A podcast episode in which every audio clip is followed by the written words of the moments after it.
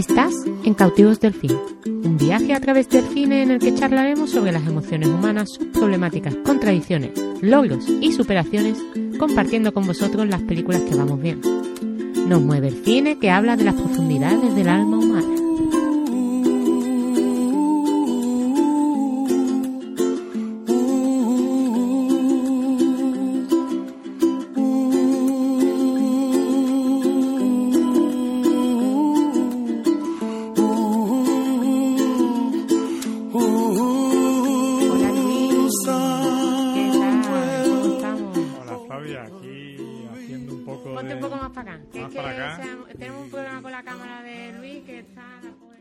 Eso es que me ha visto y se ha roto. Ha visto mi careto y la cámara se ha roto. Directamente. Y, y nada, mientras estábamos en la entradilla se, se ha caído, en fin, un, un rollazo. Eh, nada, Luis, un nuevo podcast cautivo. Mira, ¿ves? Se ha vuelto a caer. Si Mira, es que la, la cámara no quiere... No quiere saber nada conmigo. Estas cosas solo te pasan cuando estoy yo, ¿no? Sí, cuando estoy, no, cuando estoy yo sola me ha pasado un montón de El veces. gafe soy yo, ¿no? ¿Qué?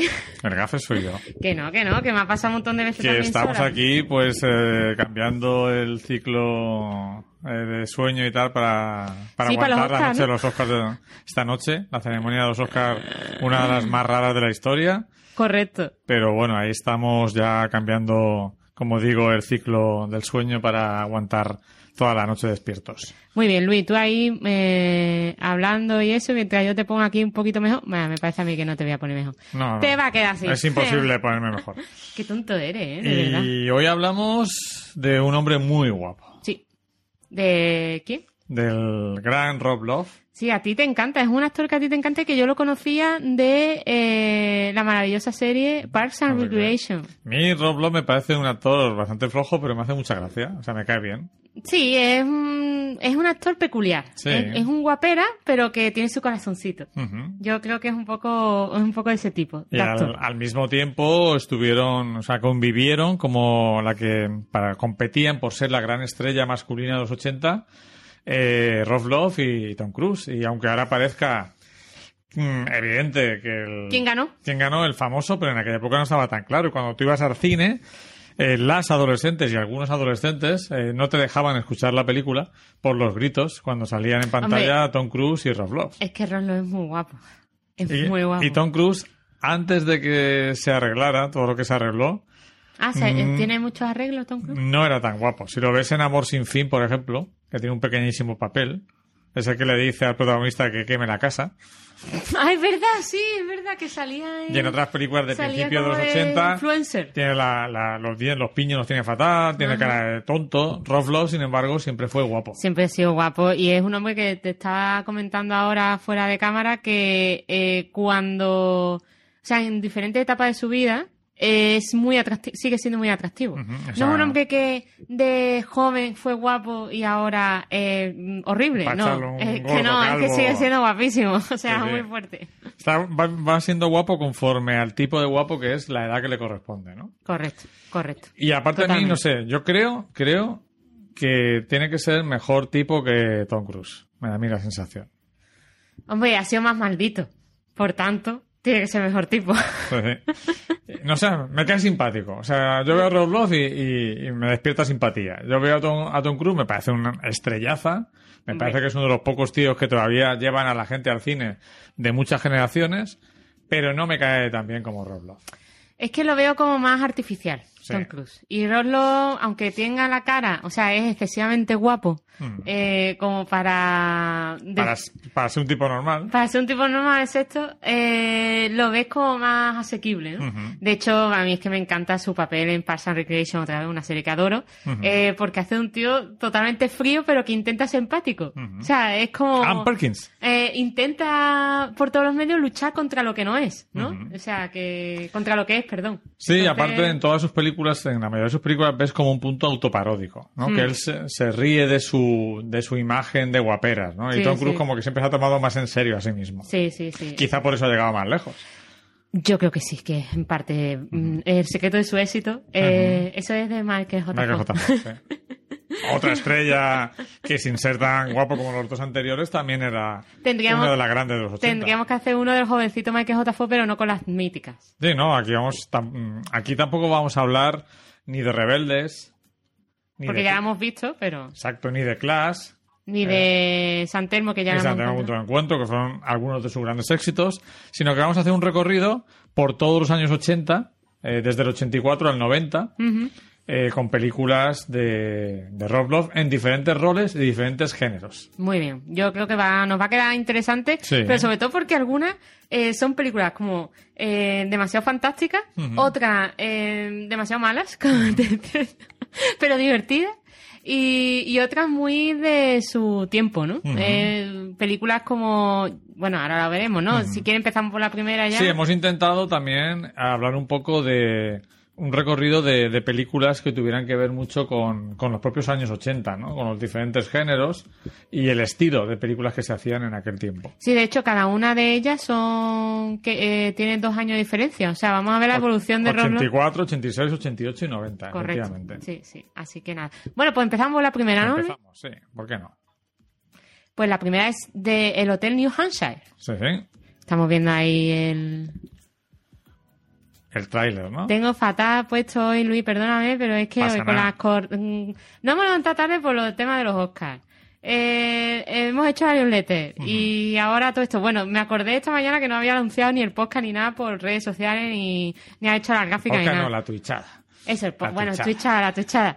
Y vamos, fatal. Aquí vemos que está saliendo una jovencita también, Jodie Foster, Foster. que también podría, podemos hacer un, un- con Jodie Foster, la jovencita Jodie Foster, podríamos hacer un programa doble.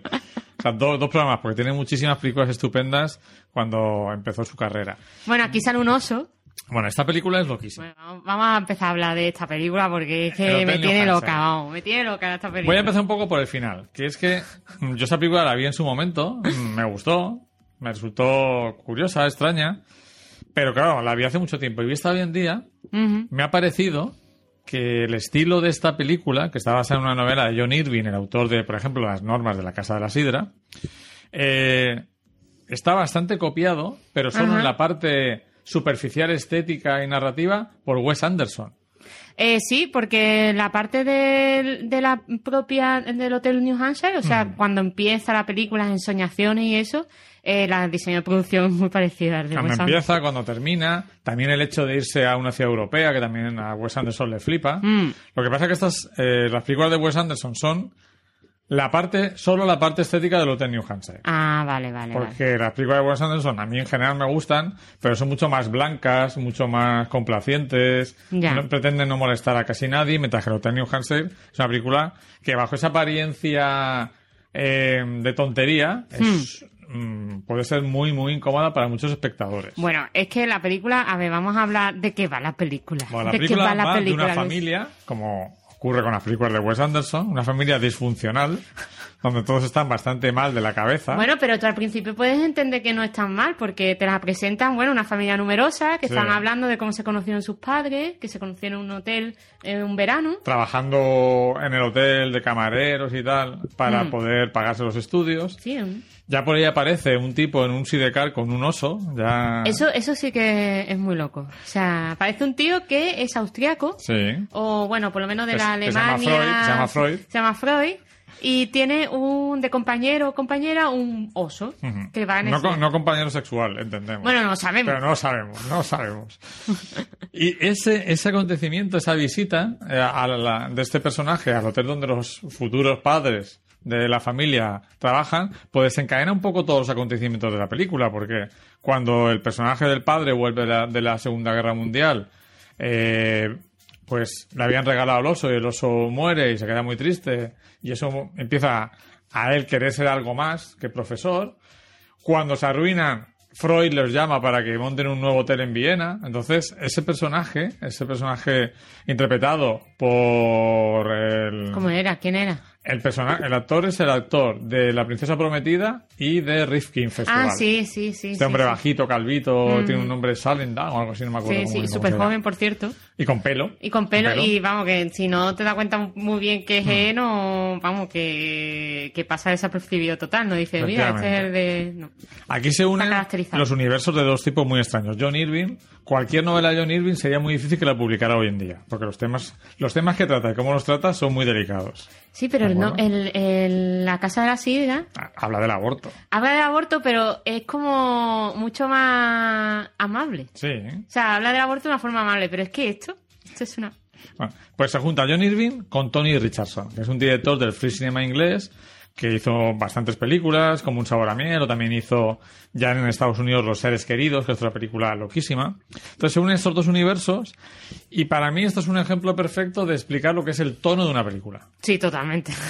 Porque en esta película pasan cosas superficiales, lo que puede pasar a cualquier familia, pues nada, yo qué sé, pues peleas entre los hermanos, ruina económica, eh, cosas normales, intentar hacer algo mejor, hmm. pero se mezcla con una violación en grupo.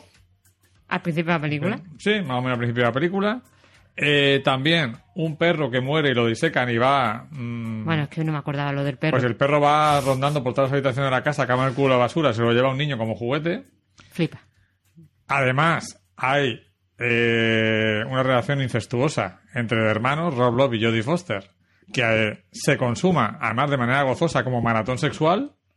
Y luego hay una venganza al violador, que es un happening que hace toda la familia para humillar al, al, jefe de la manada, ¿no? Sí. Todos estos son acontecimientos que podrían estar en cualquier película, pero el tema, lo que la hace diferente es que se mezclan con otras cosas totalmente trascendentes y todo se cuenta en el mismo tono. Sí, es que... Una cosa más que te pasa. Es muy loco, o sea, el, momento en que, bueno, sí, Judy Foster se muestran como aterrada cuando termina la violación, pero es que cuando ocurre la violación, van a buscar a otra persona. O sea, estaba como en medio de la acción, no era algo. O sea, eh, lo meten totalmente. A otra persona porque no sé si el abuelo o no, ¿qué ocurre? Algo ocurre. Algo, ocurre, que al principio que tenían que ir corriendo a buscar a alguien porque creo que también estaban como maltratando, persiguiendo a otra persona, que y por eso le ayuda, porque claro, también hay eh, personajes de raza negra que no son precisamente los malos de la película, sino al revés, son bastante importantes y amigos de los protagonistas. Ayudan, eh, los protagonistas blancos son un poco marginales y son ayudados por los negros hmm. para ir en contra de los abusones, ¿no? Exactamente, que es un Matthew Modine que me parece, vamos, eh, un personaje terrible y característico a lo mejor de los tiempos de ahora, ¿no? De representativo de la supremacía blanca. O sea, es que es muy loco. Sí, sí, aparte, Matthew Modine, que normalmente hacía papeles amables, ese mismo año hizo Birdie, de Alan Parker, con Nicolas Cage. Mm. Aquí hace un doble papel, hace de este jefe de la manada de violadores abusón, y también de un pornógrafo eh, amante de Kama en Viena, ¿no? Entonces todo, todo muy loco. Bueno, eso, ¿qué pasa? ¿Qué ocurre? O sea, hay una violación. Y la violación parece que eh, Judy Foster se recupera Sí, sí. Eh, de buena primera, lo deja, pasa, pasa página y para adelante. Sí, además lo dice, yo no voy a permitir que esto me joda la vida. De hecho, eh, otra cosa loca, aparte de la muerte del abuelo, que también es como... Bueno, sí, lo de la muerte del abuelo. Como pasan las cosas, o sea, sí, se muere, ya está. Eh, hay un momento que es para mí el más extraño de la película, que es cuando, si es más extraño que todo eso, no sé si te llegaste a darte cuenta, que es que después de la violación, Rob Love y Jodie Foster tiene una conversación en la que Rob le dice, bueno, ¿qué quieres que hagamos? ¿Quieres que vayamos a por este tipo, tal? ¿Sabes algo de él? Y dice, sí, le he escrito dos cartas. Y dice, y eso, hombre, eh, en el fondo mm, eh, he estado enamorada de él. Sí, sí, muy fuerte. O sea, sí, es extrañísimo, pero bueno, es que yo qué sé. La película es muy extraña, pero si entras en lo que te propone, es también muy interesante. Nunca sabes lo que va Hombre, te puede sorprender continuamente porque, claro, es una película que en eso hay una violación, pasa tres kilos, pasa para adelante. Hay un mm. oso que parece que el, el marido, el protagonista, el cabeza familia está como un poco enamorado también del oso. Hay dos hermanos que se llevan muy bien y que parece que uno de ellos está enamorado de ella. Y bueno, el, el, esto, el perro disecado, eh, bueno. Es Pero ¿no te parece, Flavia, que el tratamiento de este incesto como en lugar de algo prohibido que se hace a escondidas y con mm. mucha culpa, el tratamiento que se da de que es que en realidad se dan cuenta de que tienen sí, un calentón. un calentón de ser sexual y que cuando mm, tienen un maratón sexual ya se les pasa. ¿no crees que es menos sórdido que otras visiones aunque parezca lo contrario? Hombre, claro, es que es mucho, a mí por lo menos me parece mucho más inquietante que realmente esté enamorado de la hermana que, de- que, que la desee sexualmente, pero bueno, no sé. Y se nos ha olvidado, Algo así. se nos ha olvidado que en Viena Bueno, sí. conocen a un grupo de terroristas nihilistas comunistas que quieren volar la ópera. ¿De acuerdo? Y bueno, y lo que pasa antes de ir a Viena, que venden la casa y todas estas cosas. Bueno, estamos contando toda la película, Sí, pero sí, bueno, pero o sea, es. Y eh, interesante también el hecho, por un lado, de que una de las terroristas es virgen y antes de inmolarse le pide a Ah. Roslow que le haga el favor de, de, de mo- mostrarle que es el sexo y ella dice, ah, esto es, vale, pues me Pues me, puedo morir igualmente. Y, Tampoco es gran cosa. y un dato que habla mucho del espíritu transgresor o incluso demoledor y, y que no se toma muy en serio nada la película es el hecho de contratar a una de las actrices más bellas del momento, posiblemente la más bella, que es Natasha. Kinski, impresionante. En ese mismo año hace Los Amantes de María. La contrata para un papel donde sale continuamente casi todos los planos disfrazada de oso, con eh, la cabeza del oso incluida. Se está volviendo un oso, ¿no? Se está Sí, sí. volviendo a comportar como un oso. Sí, es una frase mítica de la película Y que es una... que, que me parece mala. Bueno, claro, porque también hay una relación lésbica, por supuesto. O sea, es que lo tiene todo. O sea, esta relación tiene sexo interracial, porque también hay. Sí. O sea, no es que se vea explícitamente el sexo, pero- pero, pero hay una hay una pareja interracial. Hay eh, sexo homosexual, no hay, ¿no? Mm, bueno, hay un homosexual, el hermano, el hermano es homosexual. Ah, el hermano Y lo homosexual. humillan, y es lo verdad, humillan. Es verdad, es verdad. O sea, hermano homosexual. está- o sea, están todas las minorías representadas. Esta es estupenda. La- está la minoría de la gente que se cree que es un oso. claro, exacto. O sea, ya. La minoría de los comunistas. Comunistas, eh, bueno, sí, pero los del sistema, del sistema, bueno, sí, Matthew Modine podía Sí. ser en el otro lado. Sí, sí, porque aparte luego aparece en- cuando ya está acabando la película, antes de que le hagan el happening para un poco humillarlo, ya es un, como un triunfador Sí, es de los verdad. 80. Es verdad, es verdad. Sí, ya es un Yuppie de los 80. Sí. Bueno, eso, pues que es muy fuerte, es muy fuerte. Y además, claro, te ve, eh, empieza la película como a finales de los 50, ¿no? Sí. Ah, después de la, se- no, antes de la Segunda Guerra Mundial. Anda a Segunda Guerra Mundial, pero ya los hijos viven en los 60 prácticamente, principios de finales de los 50, principios de los 60. Mm, sí, sí, sí. Y el final Vale. de la película tiene que ser el principio de los 70, más o menos. Sí, porque también tenemos, ah, eso es verdad, que también tenemos a una hermana que es muy pequeña, por tanto el colectivo de personas con enanismo Sí, o lo que sea también está representado. Sí, sí. O sea, es que están todos. Que triunfa, triunfa escribiendo la historia Sí, de la sí. familia, pero luego le pasan Luego, cositas. bueno, le pasan cositas Para no desvelarlo todo. Bueno, es que ya, bueno, hay una cosa que no hemos desvelado que a mí sí que me parece la más loca de todas, pero bueno.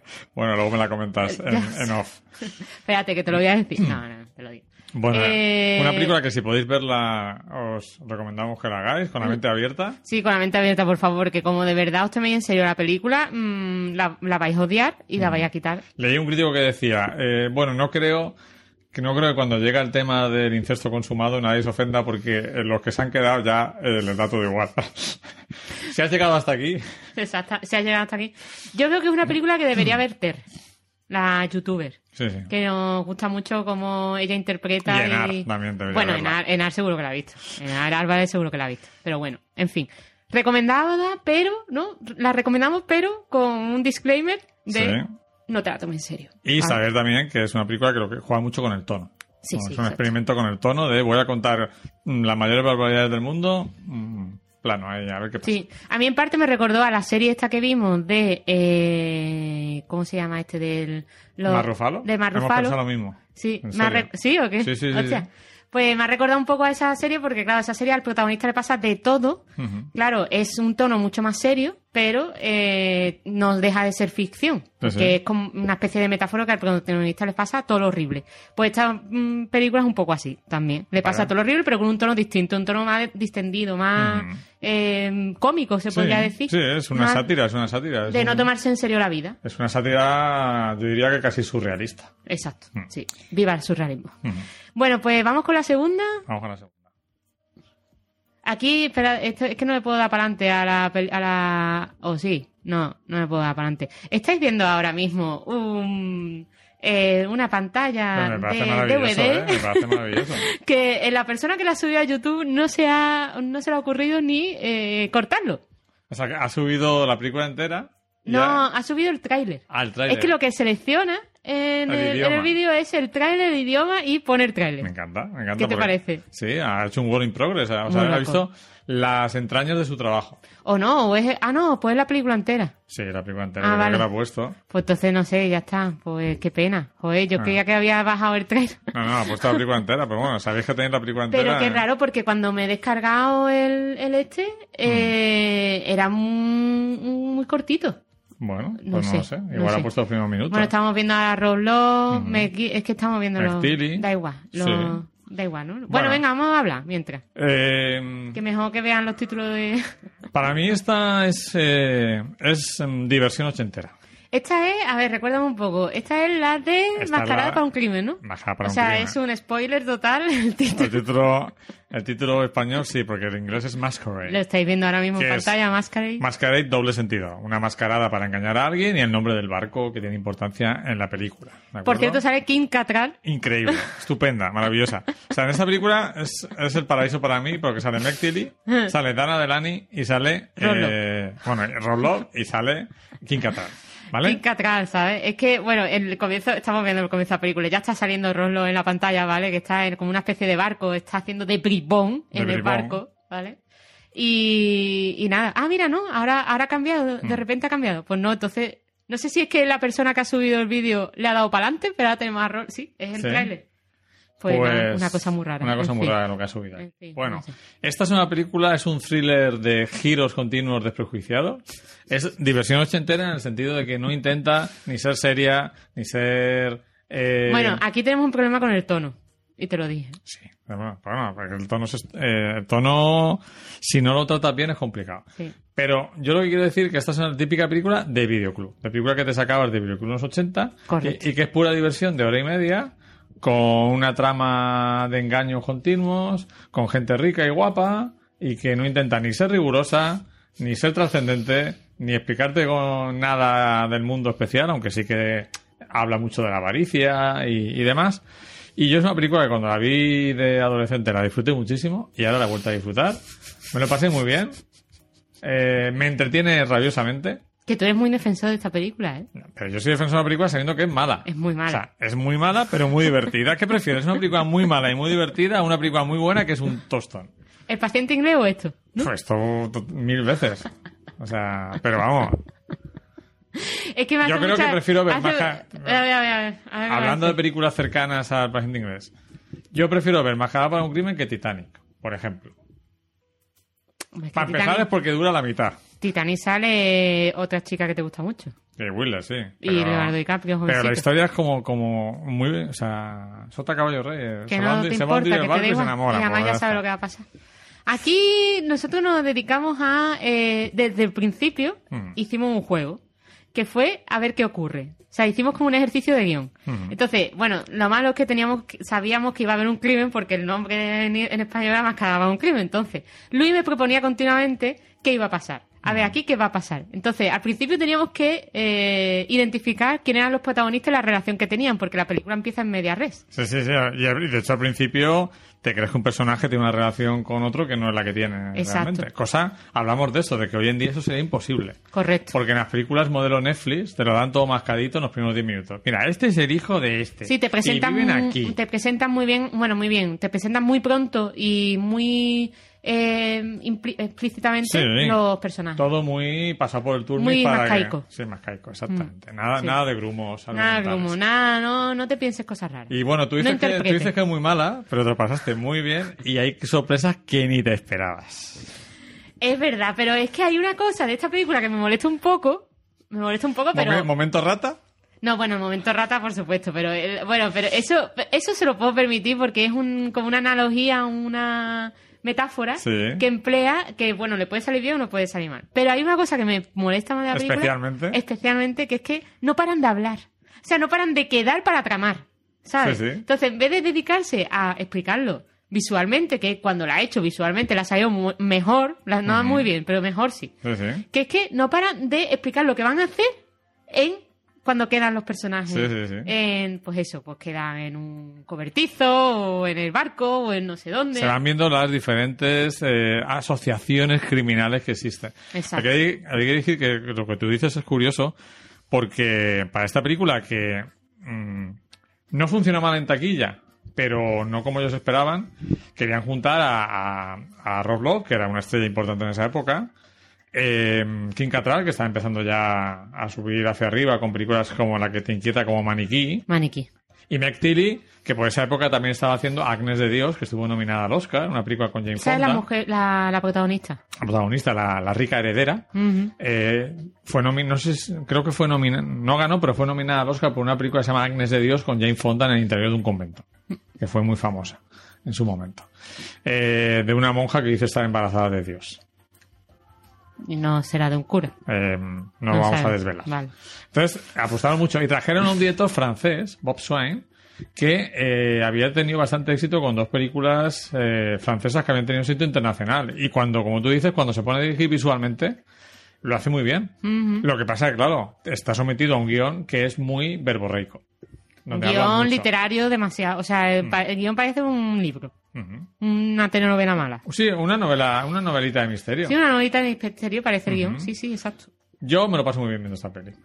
Bueno, pero es que el momentazo final es. Es. Momento rata, ¿no? Es. Es maravilloso. Pero es que el, lo, lo- ¿Cómo se llama la escena cuando ya es el clima? El- lo después. El- sí, el epílogo. la El epílogo, ¿no? Sí. El epílogo es horrible. O sea, horrible. O sea, yo ¿Cómo ya. has dicho el epílogo? ¿El epílogo? El epílogo, muy bien. ¿Qué pasa? Es que te- parece que has dicho vitíligo. Vitiligo, no, epílogo. Epílogo. ¿eh? Lo he conseguido. epílogo. Sí. Epílogo. Eh, es, o sea, o sea, es vergüenza ajena lo siguiente. Es, es todo aquello que los millennials como yo protestamos de una película o de cuando hacen una exageración de algo Mm. o cuando haces una un- cuando haces un sketch Sí. metiéndote con este tipo de película o que quieres que sea el tono dramático Esa de las escena es películas paradigmática. esa es paradigmática es que en la escena se lo toman tan en serio que dices tú por favor pero si es que es cómico es que de serio Pues mira, es a mí como guion me molesta más todavía es, para los que vean la película, ¿qué coño hace esa foto en la pared? ¿Por qué no la has Bueno, quitado? es que esa ¿Por qué no otra, has quitado es que esa esa foto? otra, vamos, es ¿Por como... qué coño no has quitado esa foto? Entonces, la protagonista descubre el tema, el temita, por una foto que está puesta en el eh, la En el- oficina de en la oficina del práctico del del puerto. práctico del puerto. O sea, es que, vamos, que encima es el padre de El padre del policía. el policía, el padre del policía, o sea, que, que al final, o sea, que realmente no tendría que estar, porque mi padre no se pone foto de cuando mi hijo sale, no sé, yo por lo menos con los colegas, no ya. Pero bueno, bueno. En fin, unas cosas muy raras. Además, además, es que al principio de la película, el padre le pregunta al, al hijo policía, oye, este tío mm, la han contratado no sé quién, me suena, no sé cuánto. Sí. Pero ¿cómo no te va a sonar si lo tienes colgado en la, en la pared? Bueno. O sea, es un agujeros de guion continuo que le da igual, o sea, le da igual. Da igual, es, Da igual. es pura diversión. Sí, sí, en Ajá. fin. Oh, horrible. Bueno, para ser culpable. Yo la defiendo. tú la defiendes, ¿no? Eh, Sabiendo que es malísima. Yo que sé, yo creo que la debería, si la veis, verla con colegas y eh, intentar jugar a eso, a qué pasará. Porque Pero además, también tengo una cosa. Si a 100 personas le pones en auto en New Hampshire y Majada para un crimen, la mayoría van a elegir que le gusta más Majada para un crimen. Hombre, por supuesto, porque no chance, no es para todo el mundo. Exacto. O sea, no es para todo el mundo porque tienes que primero aceptar eh, el tono. Sí. En este, este tono es mucho más propo- lo que te sencillo. propone Lo que te proponen, porque esto es mucho más sencillo. Esto es simplemente una película de intrigas, giros Mm. de guion y, y tono súper dramático que se lo toma súper en serio cuando da la vuelta y es cómico. Ujú. Eh, y la otra es que es una fantasía cínica. Ujú. Así que, en fin, ¿qué le vamos a hacer? ¿Pasamos a la tercera? Pasamos a la tercera. Pues vamos a ver cuál es, porque no me acuerdo. Ah, ¿qué pasó anoche? ¿Qué pasa anoche? Esta creo que es la más comercial de Sí, todas, ¿no? O sea, sí, la sí. más comercial y que puede ser también como la más calidad, calidad, a ver, de las cuatro que hemos elegido. Sí, bueno, la, la, la, la que puede conservarse como más prestigiosa, Hmm. también porque está, está detrás en el guion nada más y nada menos que David Mamet. Claro, sí, es que también, sí, se nota ahí que detrás hay unos profesionales que sí que han seguido siendo reconocidos después de esta Hmm. De hecho, película. Edward Thicke, por ejemplo, el director, ha hecho películas como Tiempos de Gloria, aquella de los eh, afroamericanos en la guerra de secesión, Ujú. Amor y otras drogas, El último samurái, ha sido un director que ha estado O sea, que Mm. sigue dirigiendo y que es, no es un grandísimo director, pero que es un tipo importante en la industria. Mm. Y David Mamet, porque vamos a decir de todas las obras de teatro que- y, y películas que ha escrito. De hecho, esta es una adaptación de su obra de teatro que se llama eh, Perversión Sexual en Chicago. Es que el nombre no lo podían poner eh, para gran pantalla. Exacto. Entonces se llamó About Last Night, ¿Qué pasó anoche? Que es una película para la para el digamos para el canon de la, de la época, que ya estamos en la época Reagan, a, mi- a mitad de los 80, tiene una sinceridad sexual mayor que la mayoría de las películas de aquella época. Pero hablada, nunca, no hay, explícitamente hay alguna escenilla, pero no, no se ve nada Ya. tampoco. Sí, no, O sea, que no es, que es una, al final es una comedia cotidiana. Sí, sí, Mm. sí, sí, pero bueno, hay ciertos desnudos que en aquella época empezaban a desaparecer un poco y sobre Mm. todo la, la procacidad en el lenguaje sexual Eso sí. de, la, de la película. Mm. Y al final está hablando de, de ese punto tan de los 80, ¿no? De, de cuando la liberación sexual había llegado a sus cimas y ya aparece el SIDA y demás, aunque aquí la película todavía Aquí la película no se no habla lo trata porque SIDA, yo ¿no? creo que la, la, no- la obra de teatro es anterior, anterior. A, a la explosión de la, de la, Sí, de porque la está epidemia. en el 88. Sí. Mm. Entonces la, la película pues trata al final de cómo mm, del mundo de las citas y de cómo había ese punto de ese difícil equilibrio entre, entre sexo casual y compromiso de pareja, ¿no? Y eso es un poco lo que, lo que trata la película. Y es una película también de la del problema de la comunicación de las parejas. O sea, que parece que a lo mejor las dos están en el mismo punto, pero si no hablan y hay una especie de eh, abandonan el hecho de hablar qué pasa con qué pasa entre ellos, eh, se pierde la comunicación, la el- a lo mejor el rumbo, ¿no? El rumbo Sí. de la pareja, ¿no? De hacia Sí. dónde va y sus inquietudes y por, un, por lo menos establecer un fin común, un, un path, ¿no? Como se dice, un camino común de, de la pareja. Y es lo que, lo que creo que ocurre aquí.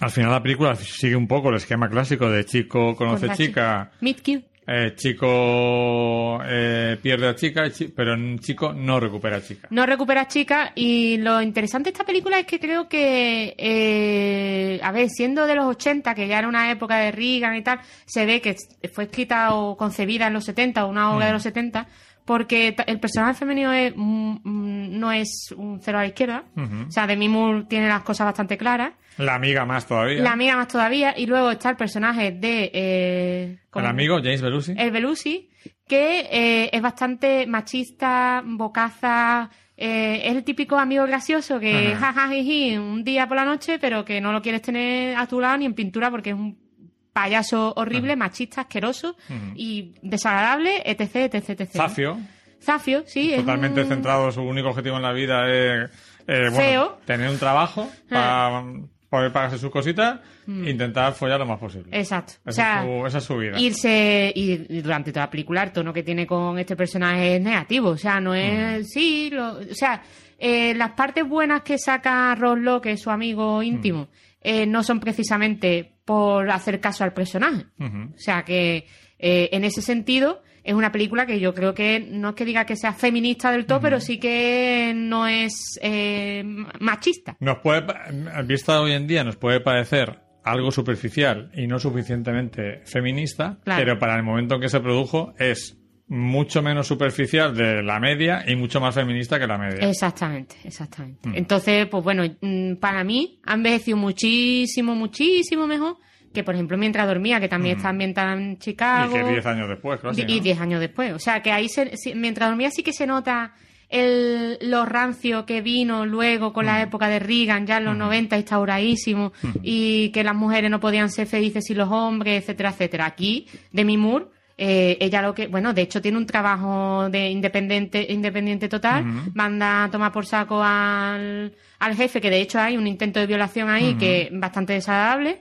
Eso sí, el intento de violación se ve que eh, ella sigue para adelante, o sea, mm, el jefe incluso la abraza después de intentar violarla. O sea, que eh, o sea, se ve ahí el, el- el instinto de supervivencia que al final tenían que tener las mujeres en el mundo del trabajo cuando tu jefe te intentaba violar, vamos, o sea, que, que Está es claro, pero de hecho al final ella se libera de las dos relaciones. De la relación de pareja de convivencia con Roloff y de la relación abusiva con su jefe Hmm. e inicia un camino ya sola. Magnífica, como siempre, para mí, una Elizabeth Perkins, una actriz poco valorada, que es la, ¿La amiga? la amiga y que salía, por ejemplo, en Big. Era Ah. la, Ujú. la novieta, la, La novieta de... de Tom Hanks. Y bueno, es otra película que, que con la que yo disfruto. Son películas de esas que las tienes en una lista que te las pones mm, cada cierto tiempo. Sí, esta está. A mí esta me sentí en mi hogar. ¿Sabes? La, me gustó bastante. Además que, mm, no sé, que Roslo sale particularmente mono aquí. Sí que es verdad que mm, en- ves como el personaje que está continuamente luchando entre ser un machote y ser un sensiblote. Sí, sí. Porque Roslo lo que le, creo que lo que le caracteriza, le caracteriza a su físico o, o a los papeles que ha elegido es que no precisamente hace siempre de machote como puede ser Tom Hanks, de machote guay. Es más bien un ser bello. Tom Hanks o Tom Cruise. Uy, Tom Hanks. Tom Cruise, perdón. Tom Hanks, ya ves tú. Eh, es un ser como bello, ¿no? Y además, mm, normalmente lo- le meten a sus personajes mucha sensibilidad. Es, mm, puede ser perfectamente. Si en- no sé si en alguna ocasión ha, ha hecho de homosexual, porque. No, no conozco toda su filmografía porque luego veremos en la última película que pasó algo en su vida y se perdió mucho en su carrera. Eh, pero bueno, sí que es cierto que tiene ese punto eh, vulnerable Sí, que no tiene Tom Cruise. Exacto, exacto, exacto. Y mira que también está fuertote y Sí, tal, pero no sé. eh, tiene algo que no que Tom Cruise no tiene. Mm. Y no sé, pasamos a la última. a la última película, ya entrando casi en los 90. Aquí ya se ve la Eric Production, la- el, el tufillo ochentero noventero, Bueno, sobre todo de Yuppie 280. La transición, ¿no? La transición, exacto.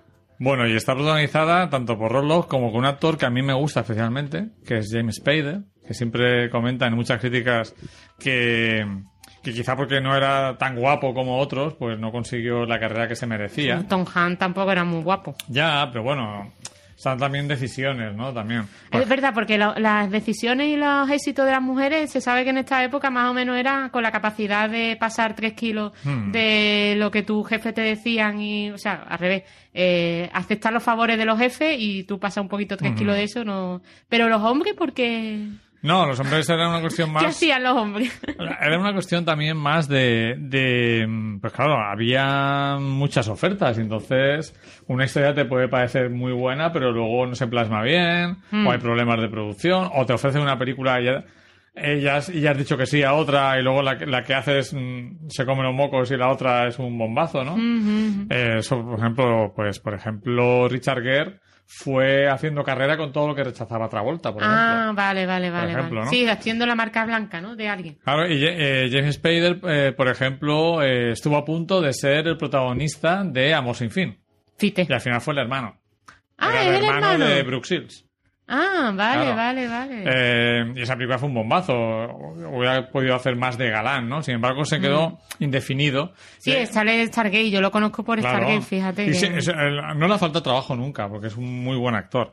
Pero no ha llegado a tener el estatus de estrella. Y aquí, como dato curioso, comentar que eh, James Spader y, y Rob Love. cuando les ofrecieron hacer esta película, cuando recibieron el guion, eh, se hablaron entre ellos y dijeron de cambiar el, el papel que les habían ofrecido. Eh, aquí tenemos a un tipo bastante inquietante, que es un, un, un- ¿cómo diríamos? Un intrigante, ¿no? Un intri- sí, Manipulador. Manipulador. Y ese papel lo iba a hacer James Spader. Y el manipulado iba a ser eh, Rob Love. Y al final dijeron, oye, ¿por qué mm, Rob Love casi nunca, nunca Había había hecho hecho de de malo, malo? de chico malo. Y James Spader siempre hacía de, de chungo, del... Fíjate, de chungo. Y al revés, tienes aquí la cara, re- vamos, no sé. Porque es muy buen actor. Sí, sí, sí. Entonces, al final se intercambiaron los papeles. Ujú. Esta película está un poco inspirada en el universo de Extraños en un tren, de Ah, Alfred Hitchcock, vale, de estas vale. dos eh, personas que se influyen mutuamente, aunque en el fondo realmente eh, es una historia que habla mucho de la codicia de la época Reagan Mm. Y de también todo el elemento de realmente las cosas que supuestamente el malo te provocan para hacer, al final Rob Love le dice, no te he obligado a hacer nada. Todas las cosas chungas que has hecho las llevas tú también realmente dentro. claro, ¿no? exactamente, exactamente. O sea que yo no Una veo... película mucho más oscura de lo que parece. eh, bastante oscura, porque además el, el clima se, es, eh, o sea, es trágico. O sea, no es algo... eh, el clima parece un poquito lo que está pasando ahora los policías con los- la gente negra, ¿no? Sí, o sea, sí, en. Estados Unidos. O sea, que es como que mm, da igual lo que... mm, O sea, la justicia la puedes tomar por tu cuenta. La impunidad total. La impunidad Ellos total. dos se sienten impunes. Exacto. Y bueno, creo que refleja muy bien el tema de empresarial de los 80, 90, de querer triunfar a toda costa, de que no le importa el dinero, de, bueno, de, yo qué sé, pues intenta casarse con una persona que realmente no quiere solamente por mantener el estatu- eh, su estatus social. Eh, intenta a toda costa mm, escalar en su empresa, eh, aunque sea jodiendo a los demás, pero a la vez eh, él se siente, o sea, él típica persona pusilánime, pusilánime se Sí, dice, sí, pues, eh, que y, o sea o pasivo agresivo también puede ser que mm, no es capaz. Al principio parece un, bastante cobarde porque parece o sea esa cobardía que se puede eh, malinterpretar con ser buena persona pero no. O sea es realmente porque no se atreve porque es una persona que no se atreve El- a hacer lo que quiere. La- o sea, la- no hace cosas malas eh, por inacción, no porque No por quiere. moral o ética, sino porque no tiene, No como le dice Love, no tiene los huevos para hacerlo. Yo, yo he hecho, le, le hace un poco, de hecho Rob Love en algunas cosas es positivo para su vida porque le hace librarse de cosas que no quiere, ¿no? Mm. Y a mí la escena que más me gusta de la película es cuando por fin eh, Rob Love provoca que rompa con la novia eh, proyectando el vídeo casero erótico de él siendo infiel y se van eh, de juerga y es un poco James Spader, borracho y casi drogado, Hmm. el que incita a Rob Love a seguir haciendo cosas. ¿no? Exacto, exacto, exacto. Sí, cuando parece que en algún momento eh, se va a marchar o se va a arrepentir y tal, dice, vamos a seguir robando no sé qué. Está, Sí. Eso sí que está. Yo esta película es, a ver, yo la veo mejor que Mascarada para un crimen, pero es verdad que Mascarada para un crimen es más divertida y está un poco más oscura. El típico thriller de la época, videoclub, cero. Sí, eh, es- eh, está en la línea de Mujer Blanca Soltera Busca. Tiene mucho que ver con un cine que se hizo en esa época, esta Mujer Blanca Soltera Busca. Eh, la, de, Michael Douglas Douglas con Glenn Close. Eh, Atracción Fatal, Atracción De Fatal. repente un extraño. Sí, la está hecho de- Y, Michael Keaton, que es... eh, son películas que hablan de la gente eh, burguesa americana que ya se ha construido su vida en esta radio protegida y que de repente hay una agresión del exterior, lo que se llamó thriller doméstico. ¿De acuerdo?